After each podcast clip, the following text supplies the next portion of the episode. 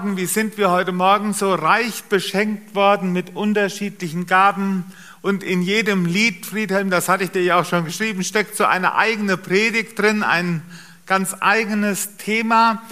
Und trotzdem auch das letzte Lied, was du uns gesungen hast, durch Gottes Gnade bin ich, was ich bin.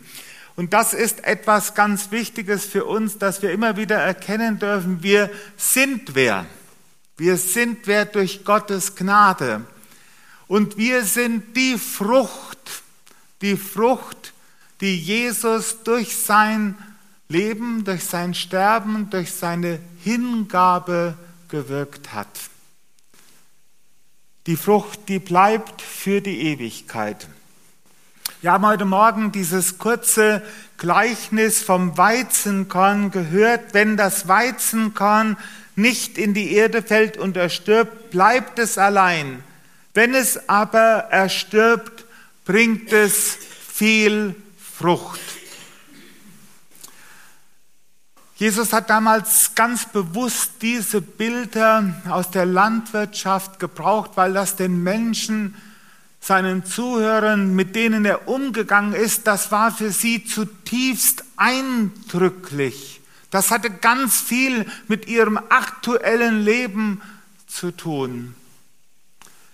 Und ähm, damals, und das ist auch noch bis in die heutige Zeit hinein so gewesen, und an vielen Orten der Welt ist es noch so, dass dort der Bauer, der Landwirt, eine Familie, die einen kleinen Acker hat, dass sie dann, wenn die Zeit zum Sehen gekommen ist, hier in unseren Dörfern war das auch noch im 19. Jahrhundert, Anfang des 20. Jahrhunderts so, wenn dann der lange Winter vorbei war, dann hat der Bauer geschaut, habe ich noch Saatgut? Habe ich noch Weizenkörner, die ich wieder aussehen kann? Manchmal ist es so gewesen, dass eine Familie, weil die Ernte im vorherigen Jahr so schlecht gewesen ist, dann hatte man noch einige wenige Körner. Soll man sie verbrauchen? Soll man sie mahlen, um noch einmal Brot zu haben? Oder werden wir sie sehen? Werden wir sie aussehen? Werden wir sie in die dunkle Erde hineinlegen, in der Hoffnung, dass dadurch wieder neues Weizen, neue Frucht entsteht. Ja, da ist manchmal Menschen dieses Wagnis abgerungen worden, dieses Wagnis abgerungen worden, in die das loszulassen, was ich habe es zu investieren in die Hoffnung auf die Zukunft, dass daraus Frucht entsteht, aus der wieder neues Leben hervorkommen kann. Wenn das Weizenkorn nicht in die Erde fällt und erstirbt, bleibt es allein. Wenn es aber erstirbt, bringt es viel Frucht. Und Jesus sagt dieses Wort um seine Lebenshingabe dass er sein Leben für uns hingibt und das in dem Weg durch Leiden und Sterben hindurch. Er gebraucht dieses Bild dafür. Und er gebraucht es in einer Situation, wo seine Jünger erstmal ganz stark herausgefordert werden. Ganz stark herausgefordert werden. Vorher lesen wir einige Verse vorher, Jesus ist sozusagen auf dem Höhepunkt seiner Bekanntheit. Er ist nach Jerusalem gezogen, wo das ganze Volk zusammenkommt, um das große Passafest zu feiern. Und nicht nur Menschen aus Israel sind nach Jerusalem gekommen, viele andere Proselyten, Juden aus den anderen Völkern, aus Griechenland, aus Alexandria, aus Syrien, Syrien Viele von ihnen sind nach Jerusalem gekommen, um dieses Fest zu feiern. Und unter den Festtagsbesuchern waren auch Griechen. Noch keine Proselyten, also noch keine Menschen, die zum Judentum übergetreten waren, sondern Gottesfürchtige, die im Tempel, im Vorhof des Tempels waren, die aber sich für die Botschaft des Volkes Israels interessiert haben, die offen dafür waren. Und Philippus aus Bethsaida, Philippus, ein Jünger von Jesus mit einem griechischen Namen. Philippus ist ein Name, der aus dem Griechischen kommt. Philippus und Andreas, sie werden sozusagen zu Boten für diese Griechen. Sie sollen bei Jesus vorsprechen, ob Jesus ihnen sozusagen auch einen Termin gewährt, ob Jesus auch mit ihnen einmal ein Gespräch führt. Er ist ja so wichtig. Die Menschen wollen ihn hören und sie haben große Erwartungen, dass Jesus vielleicht auf dem Fest sich als Messias offenbart. Dass er seine Vollmacht zum Ausdruck bringt, dass es einen Umschwung gibt. Die Jünger haben immer in dieser Erwartung gelebt, dass das, was sie erwartet haben, nämlich, dass er Israel befreien würde, das lesen wir später bei den Emmaus-Jüngern, dass das endlich eintritt. Und als Jesus immer wieder seinen Jüngern noch einen ganz anderen Weg angedeutet hat, nämlich den Weg des Leidens und des Sterbens,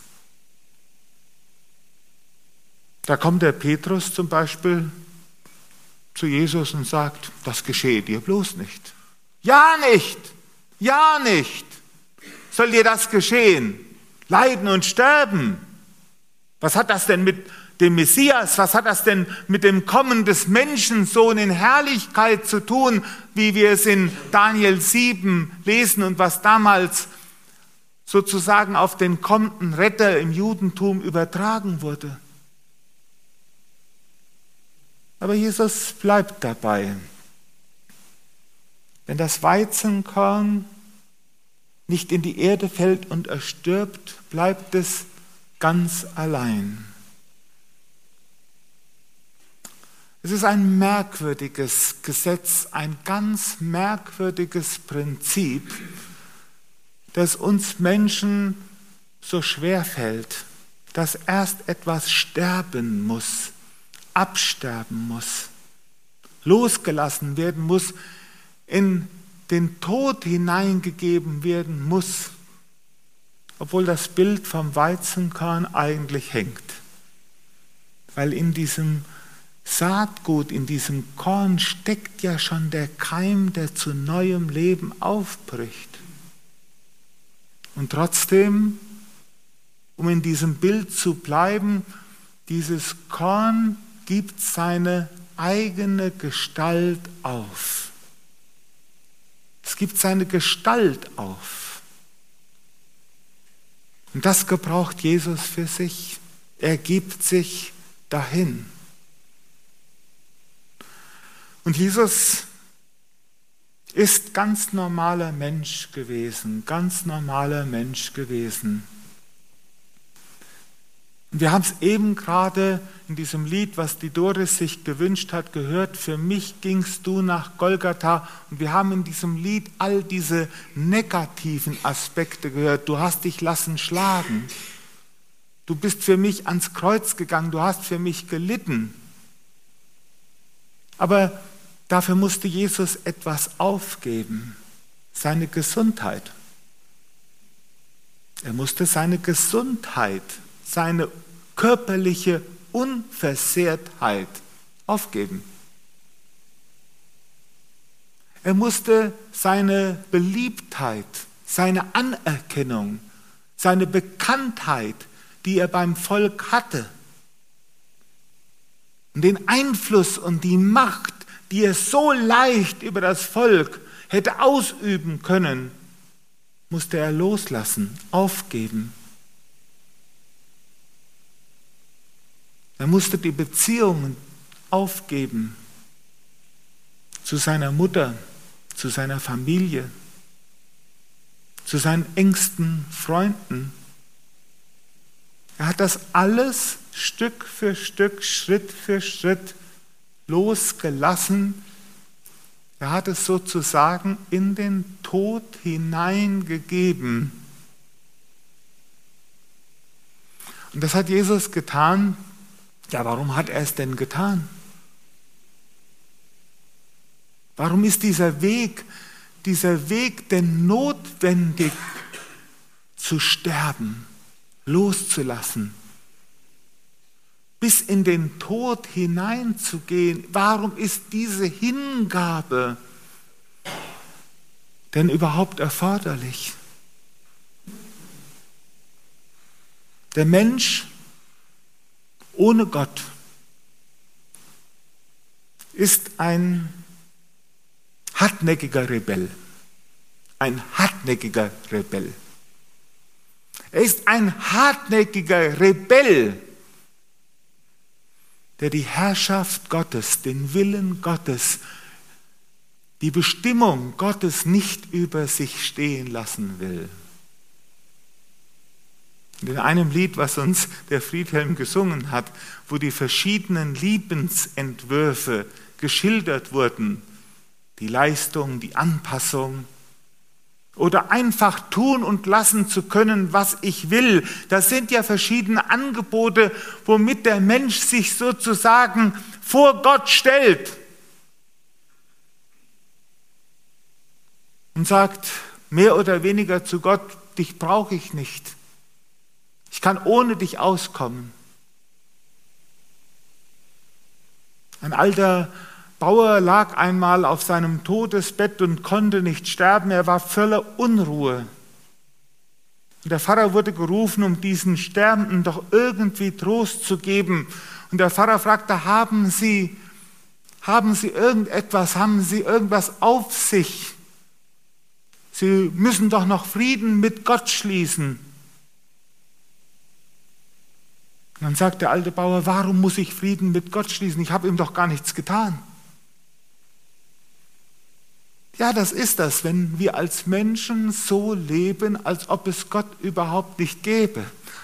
Wenn wir Gott völlig ignorieren, das ist dieses rebellisch sein. Und wisst ihr, hartnäckige Rebellen ergeben sich nicht. Die ergeben sich nicht. Die sind im Grunde nicht totzukriegen. Das Ego in uns ist nicht totzukriegen. Und die Hölle ist da, wo das Ego bis in alle Ewigkeit triumphiert. Das ist die Hölle, ohne Gott zu sein. Und weil wir als Menschen aus uns heraus nicht sterben können, stirbt Jesus für uns. Stirbt er für uns. Er gibt sich hin, stellvertretend. Und im Römerbrief entfaltet der Apostel Paulus, wie wir, wenn wir an Jesus glauben, in dieses Sterben mit hineingenommen werden, in dieses Sterben mit Christus gestorben, da wo dieser Rebell endlich stirbt, der alte Adam, wo er stirbt, da ist auf einmal die Möglichkeit zu neuem Leben, nämlich zu einem Leben mit Gott. Das ist nicht nur unsere Entscheidung, dass ich mich dafür entscheide, ich mich dafür entscheide, sondern durch Jesus geschieht etwas in uns, dass dieser Rebell, so will ich es mal sagen, dieser alte Adam aufgeben muss, die Waffen niederlegen muss, sich ergeben muss. Und weil wir das selbst nicht können, deswegen stirbt Christus für uns damit wir mit ihm sterben können, damit wir mit ihm gestorben sind, begraben sind und damit wir mit ihm auferstehen zu einem neuen, ewigen Leben bei Gott. Und Jesus sagt, dass wenn das Weizenkorn nicht in die Erde fällt und erstirbt, bleibt es allein. Wenn es aber erstirbt, bringt es viel Frucht. In diesem Sterben, in dem Prozess des Sterbens, in dieser Hingabe liegt die Verheißung von neuem Leben, von Frucht. Frucht für die Ewigkeit. Und es ist ganz wichtig, dass wir verstehen, warum Jesus diesen Weg der Hingabe stellvertretend, stellvertretend für uns gegangen ist. Seine Motivation, sein Beweggrund. Und das ist seine Liebe. Das ist seine abgrundtiefe Liebe.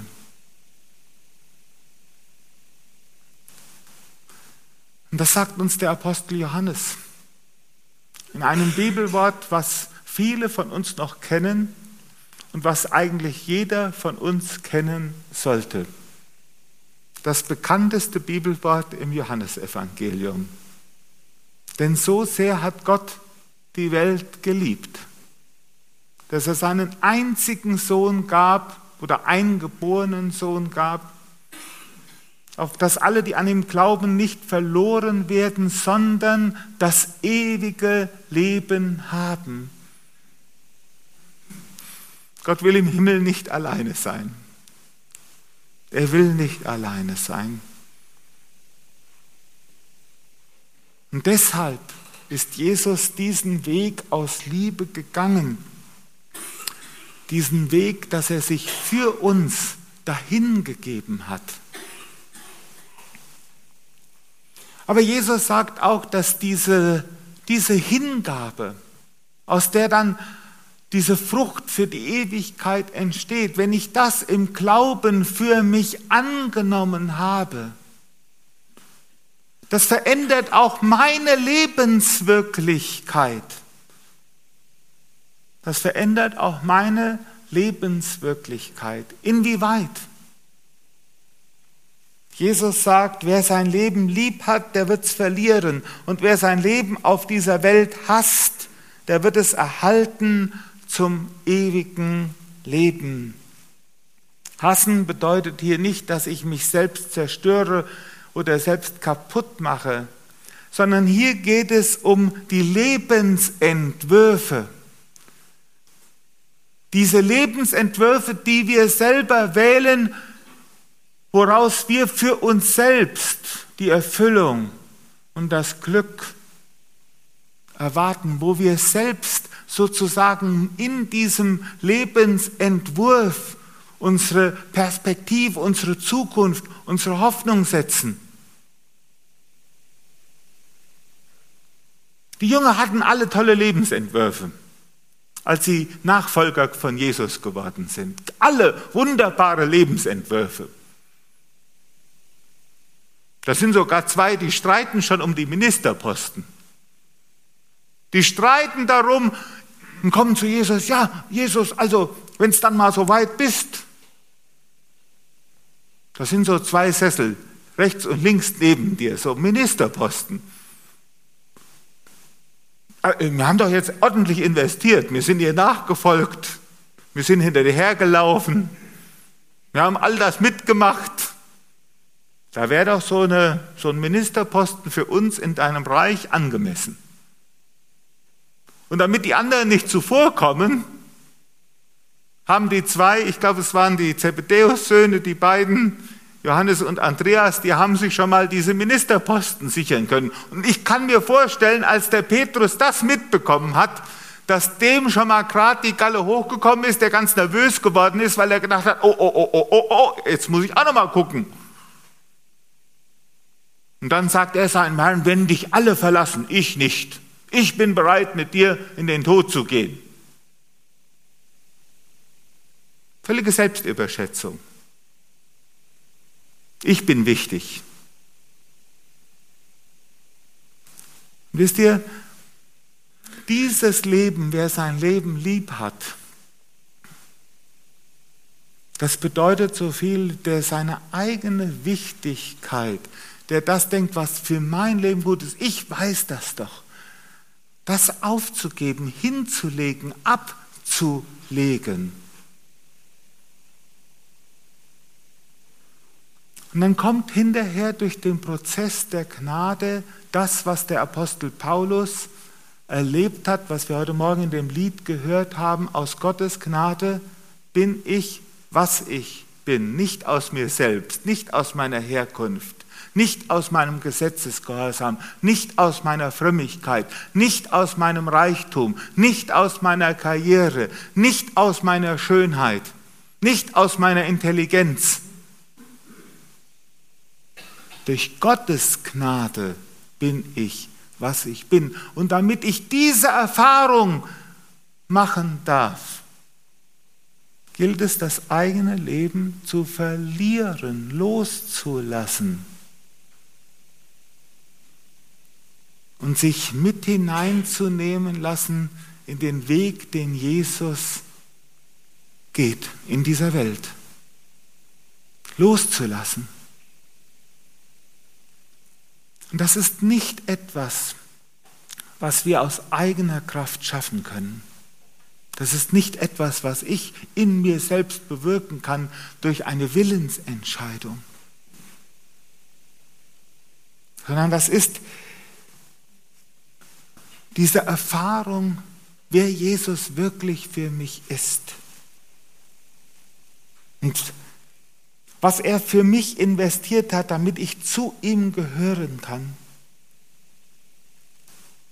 Und das bedeutet dann auch, dass mir Jesus wichtiger ist, die Beziehung zu ihm wichtiger ist als alles andere.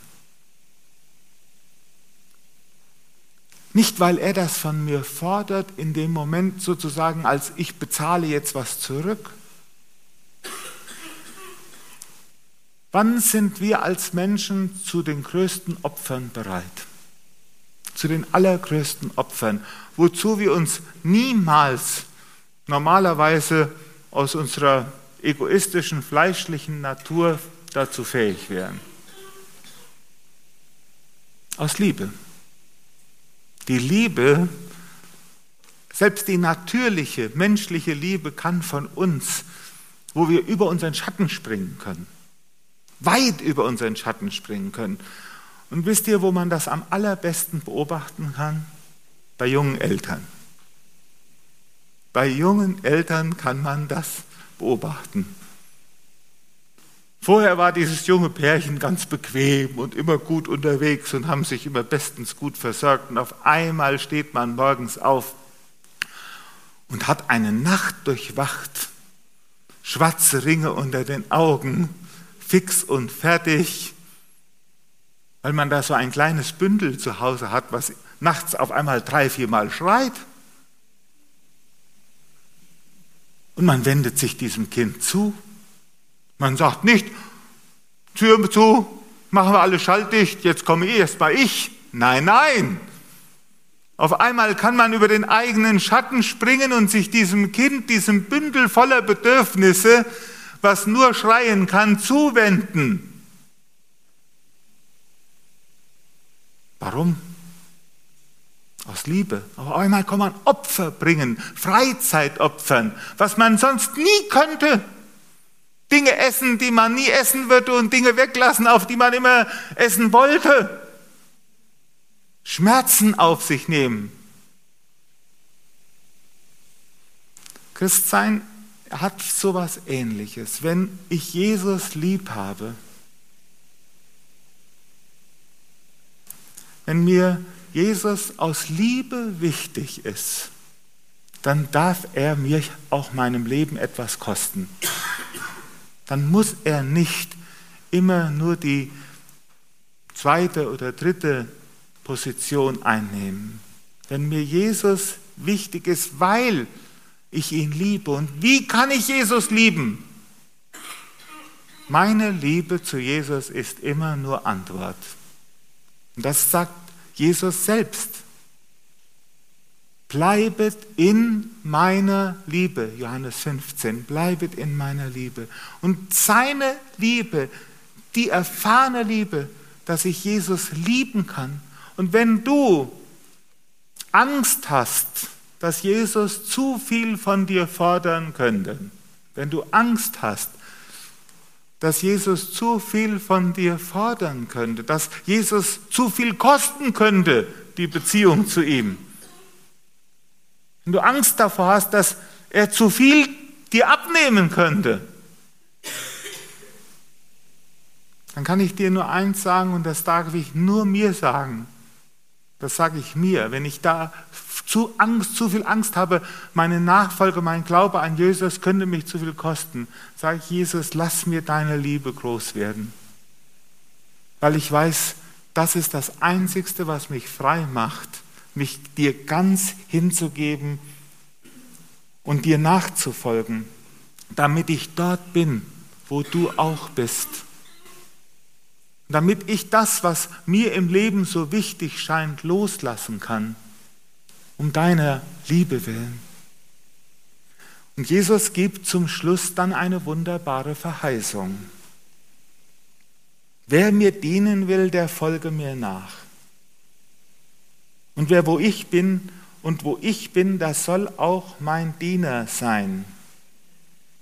Und wer mir dienen wird, den wird mein Vater ehren.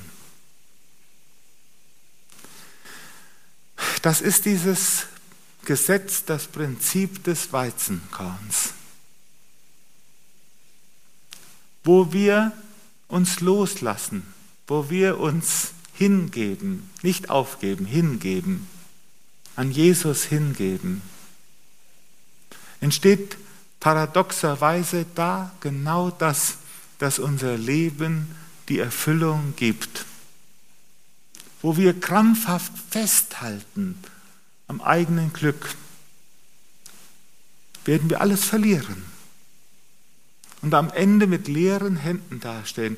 Aber Gottes Wort gibt uns die Verheißung, da wo wir von uns selbst wegschauen, wo wir auf Jesus schauen, wo wir ihm aus Liebe unser Leben zur Verfügung stellen, dass es uns auch etwas kosten darf.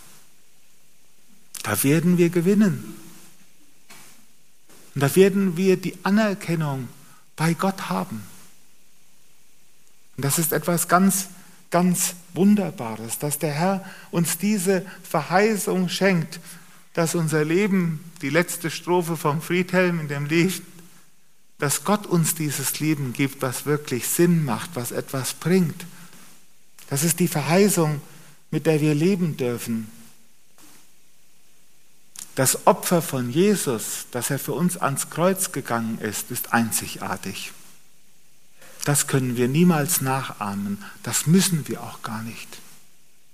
Aber uns mit hineinnehmen zu lassen, mit hineinnehmen zu lassen in den Weg, den Jesus geht und mit uns und für uns gegangen ist. Das ist die Herausforderung. Und daraus entsteht die Frucht für die Ewigkeit. Und wir alle dürfen heute schon Teil dieser Frucht von Jesus sein. Gott sei Dank dafür. Amen. Ich möchte noch mit uns beten und wir stehen dazu auf. Unser Herr Jesus Christus, wir danken dir dafür, dass dein Leben uns so viel Wichtiges lehrt. Herr, dass du uns durch dein Leben zeigst, was die Prinzipien sind, die zu echtem, zu wahrem Leben führen. Herr, und deinen Weg, den du für uns gegangen bist, den können wir nur mit Anbetung bestaunen.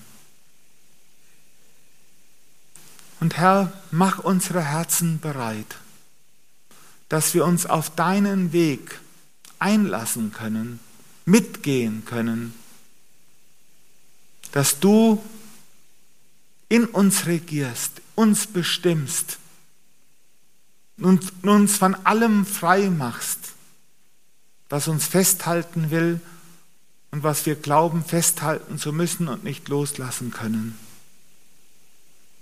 Hab Dank, Herr, für dein wunderbares Evangelium. Hab Dank, dass du uns so sehr liebst. Amen.